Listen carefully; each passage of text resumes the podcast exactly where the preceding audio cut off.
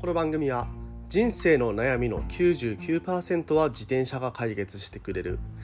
AVG23.8km 毎日の提供でお送りします。ということで本日も毎朝10分走りに聞くラジオを始めてまいります、えー、ちょっと昨日見た夢の夢の話でですね、えー、夢でね見るものとして結構ね私はね昔経験した大変だったなっていう、えー、思い出とかねそういったことを夢で、えー、見ることがあります。はいね、であの朝起きたらねめちゃくちゃドキドキしてるんですえやばいやばいみたいな。で、えー、昨日はどういう夢を見たのかというとですね今夏休み来てますよね。はい、夏休みといえば夏休みの宿題でございます。で私はねどういう夏休みを過ごしてたかというとまあ遊び優先でね 当然、えー、宿題などはやらずに遊び回っていたというような夏休みを送っていました。まあ、そうなるとどういう、ね、結果が待っているかというと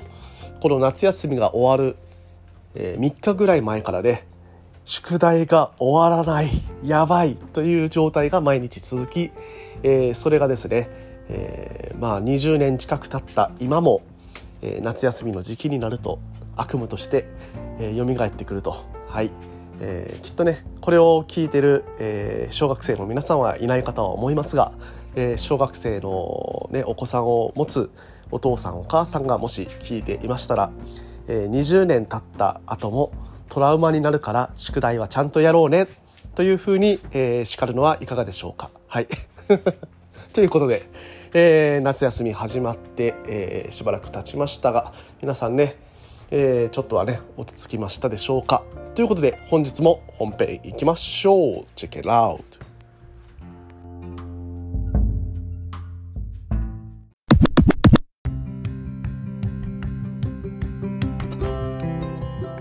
はい改めましておはようございます。森健でございます。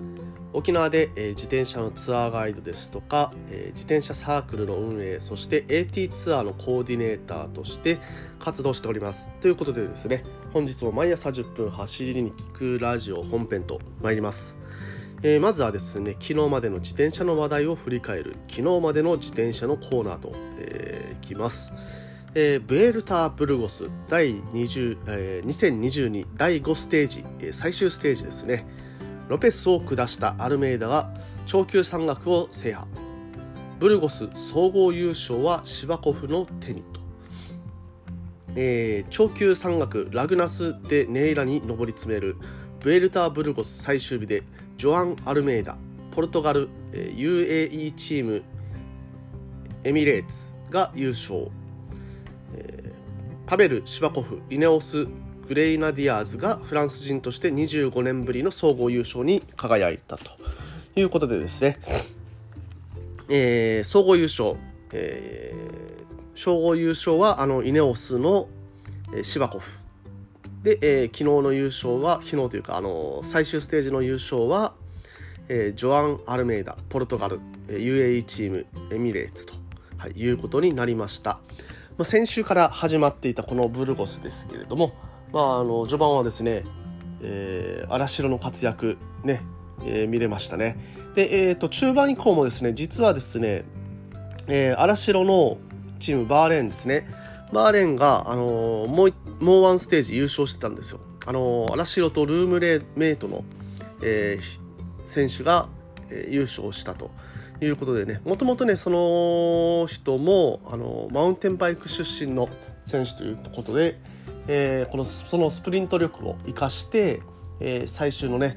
えーまあ、あの平坦平坦区間が多いレースで見事ね、えー、そのレースを優勝したという、えー、ニュースが入ってきておりました。ねえー、荒城選手のね、えー、コメントこの最終ステージに関してもありますのでせっかくなんでね、えー、読み上げていきたいと思います。えー、残念ながら総合順位を落とす結果となってしまった。総合争いに関わる G のが、えー、逃げに乗ったところで逃げグループをメイン集団のリーダーチームが追いかける展開となり序盤はハイスペあハイペースで進んだ。チームとしてはジーノが逃げに乗ってくれることでリーダーチームにプレッシャーを与える目的だったのだが失敗に終わり残すチャンスは最後の上りフィニッシュ。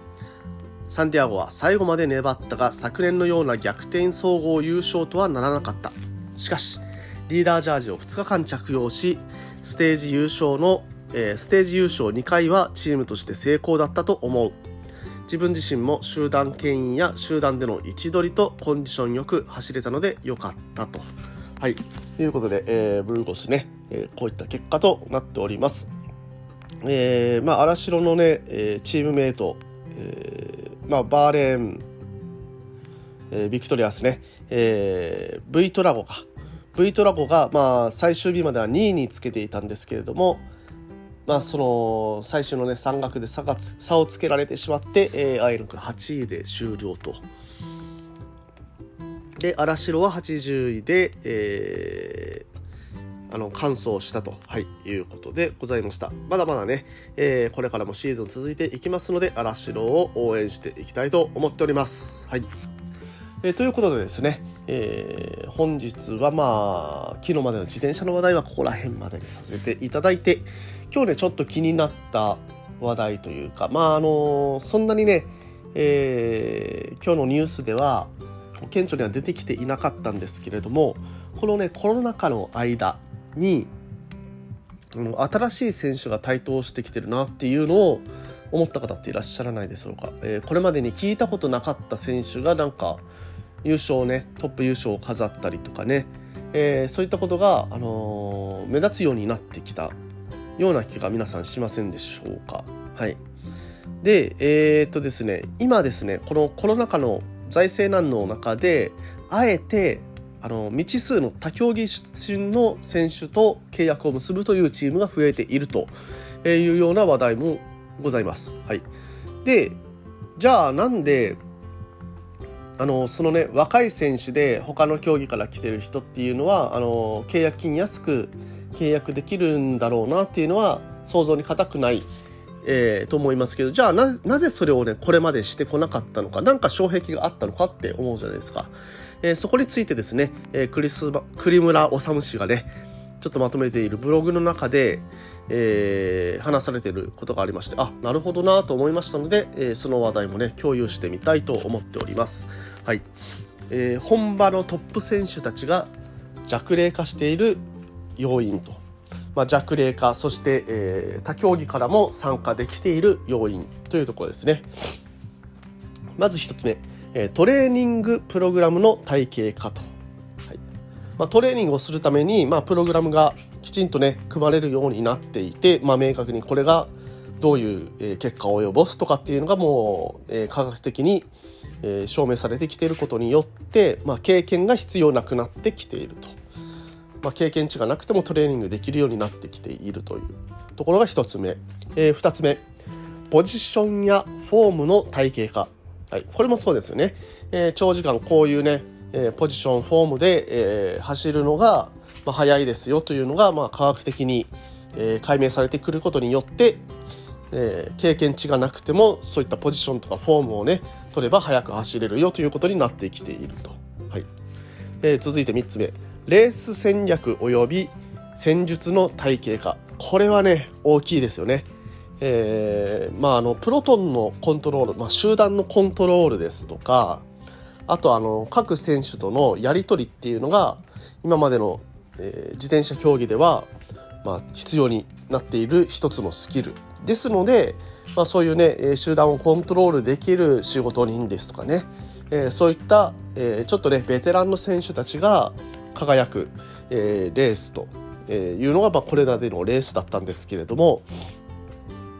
あのこのレースの戦略とかね戦術の、え、体系化ということがえー、なされてくるとその経験が、ね、なくてもそのプロトンのコントロールとかっていうのをチームでやっていくとか、えー、そういうことができるようになってきたというところです。はい、で続いて、え、スポーツ医学の進化と体系化、はい、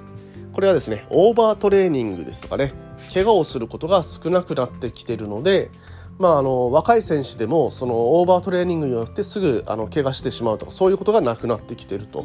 いうところです。はい、で続いて、えドーピングの排除、はい。ね、このドーピングは、まあ、あの2020年からね、えー、あもっと前か。2000, 2000年に入ってからかな、えー、いろいろあってで、えー、それからどんどんねドーピング排除という方向に向かっていったことによって、えー、これでですね裏ネットワークの必要がなくなってきていると。はいまああのねえー、ドーピングはまあ隠すために まあ、裏ネットワークを使っていたんでしょうね。まあ、そういうね、ネットワークを使う必要がなくなってきて、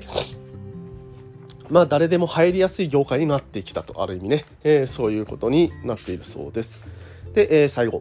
総じてワールドチームの運営が体系化されたため若い選手が短期間で活躍するためのデータやノウハウが組織に蓄積されるようになってきたと。はいえー、これってどういうことなのかなっていうとですね、まあ、これまでの、あのコースとかね、えー、そこらコースのデータあと、まあ、あのチーム同士のえー、人とのやり取り、まあ、レースレース中の人とのやり取りっていうのが、あのチーム自体にこうデータが蓄積していくことによってそのチームに入れば例えば若い選手でもそのコースのデータとかね、えー、まあコースのデータもですね今 GPS の、あの測位機能っていうのがあの強、えー、とても技術が上がってきてますのでその GPS のデータからでも、えー、見ることができますし、まあ、そのチーム間のやり取り、まあチームえー、レース中の選手同士のやり取りっていうのもあのそこまでね重要ではなくなってきてるんじゃないのかというふうに、えー、言われてきています。はいまあ、あの最後でね国村さんが語っているところを読みますとヨーロッパのトップチームに限って言うと自転車に長年乗ってトレーニングをしたくさんのレースに出場して経験を積むことによって得られるアドバンテージというものが年々薄れてきていると。はいいうことでございます。はい。で、まあ、あとですね、えー、自転車のロードレースでの経歴がないということは、低い契約金で高い可能性を買うことができるということで、えー、まあ、このコロナ禍には向いていたというふうに語られています。はい。